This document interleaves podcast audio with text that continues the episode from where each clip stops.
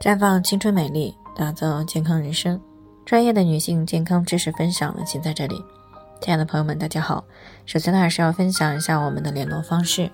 大家可以在我们最常用的聊天软件当中搜索 PK 四零零零六零六五六八，关注以后呢，回复自测进行健康自测，可以更有针对性的了解自己的健康状况。接下来呢，开始我们今天的健康话题：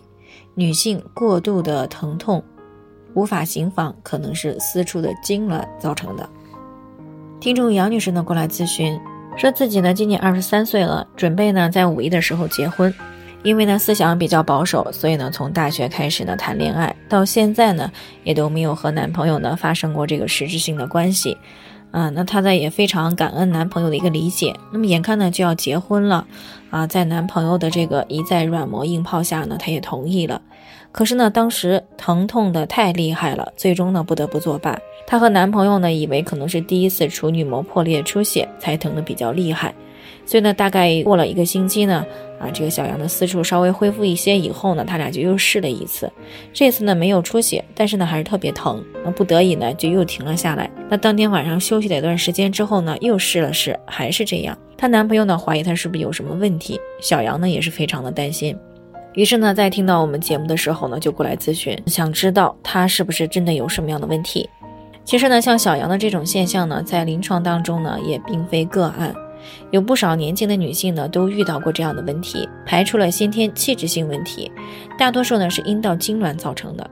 那所谓的这个阴道痉挛呢，就是指在这个生理和心理的双重作用之下呢，阴道处在一个紧闭的状态，没有办法顺利行房的一种现象。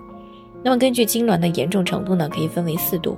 一度呢是痉挛仅限于会阴部的肌肉和肛体肌群，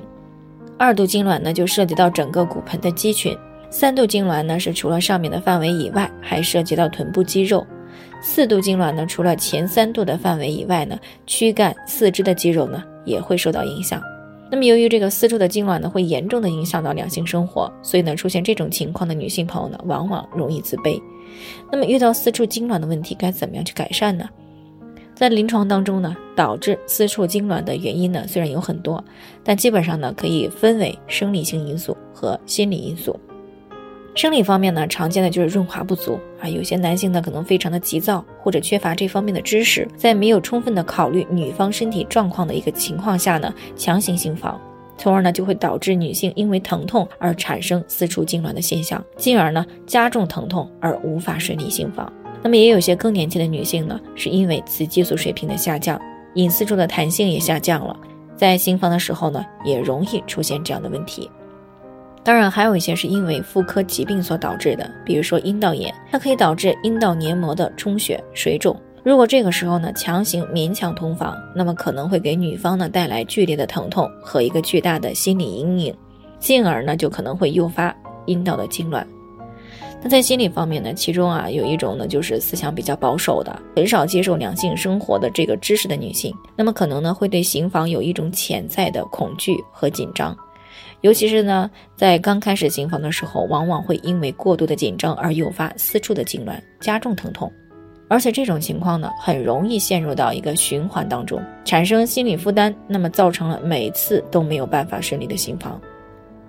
另外呢，如果有过不好的经历，比如说被侵犯、被虐待等这些经历，那么可能就会从心理上去抵触行房，而诱发私处的痉挛，导致呢没有办法正常行房。所以呢，要解决这个问题呢，需要加强两性知识的了解，情侣之间呢多沟通，必要的时候可以到医院呢，通过这个物理扩张训练的方式呢来进行改善。好了，以上就是我们今天的健康分享。那鉴于每个人的体质呢都有所不同，朋友们有任何疑惑都可以联系我们，我们会根据您的情况呢做出专业的评估，并且给出个性化的指导意见。最后呢，还是希望大家都能够健康美丽常相伴。我们明天再见。